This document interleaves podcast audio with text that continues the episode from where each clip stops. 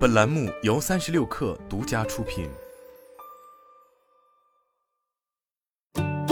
本文来自三十六氪，作者张一驰。九月六日，营销数据分析应用 AppSumer 发布了一份研究 APP 广告的报告，提到苹果的 APP 隐私功能在影响 Meta 等公司 APP 广告业务的同时，也助力苹果自身 APP 广告业务份额增长，有望打破该领域谷歌和 Meta 的双寡头局面。这两年，iOS 用户对苹果 APP 隐私功能不陌生，在使用 APP 后会提示你是否允许该公司跟踪你的活动。该功能于二零二一年六月上线，并对其他互联网巨头，尤其是 Meta 造成了巨大打击。Meta 的 CFO Dave Winer 直言，苹果 APP 隐私功能每年会导致 Meta 损失一百亿美元广告收入，这也是导致 Meta 市值蒸发两千亿美元的主要原因之一。市值损失大概一个阿里巴巴或者两个京东。据九七五 Mac 报道，一名前 Meta 广告客户表示，此前在 Meta 上打广告，每一美金可以获得五至六美元收入，而现在很幸运的话，也就一比一的回报比例。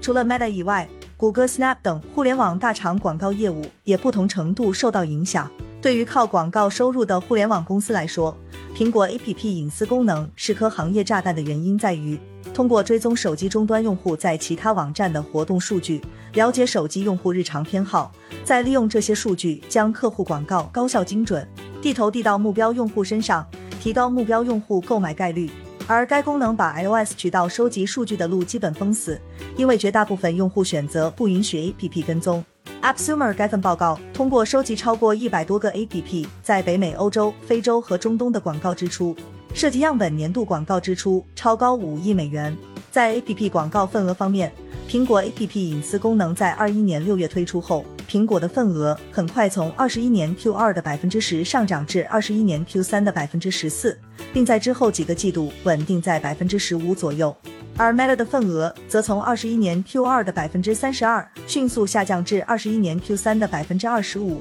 损失惨重。相比之下，谷歌老大哥地位稳定，份额维持在百分之三十五左右，原因在于其 APP 广告收入来源是安卓端，TikTok 和 Snap 分列四五位，份额也都受到了不同程度的影响。而在这一百多个 APP 样本广告渠道选择率方面，二零二二年 Q 二苹果同比增长百分之三点七至百分之九十四点八，Google 二零二二年 Q 二同比减少百分之一点七至百分之九十四点八，与苹果连续两个季度并列第一。Meta 二零二二年 Q 二同比下降百分之三至百分之八十二点八。虽然苹果广告业务数据增长明显，但尚未有明确依据表明 Meta 广告主转投苹果。目前，苹果 APP 广告收入受限于 App Store 的搜索量，但今年八月有传闻，苹果将搭建自己的广告需求方平台。这是一种为广告主提供跨媒介、跨平台、跨终端的广告投放平台。得益于硬件端的用户量，苹果可以通过公司自己收集的数据，帮助广告主精确投放，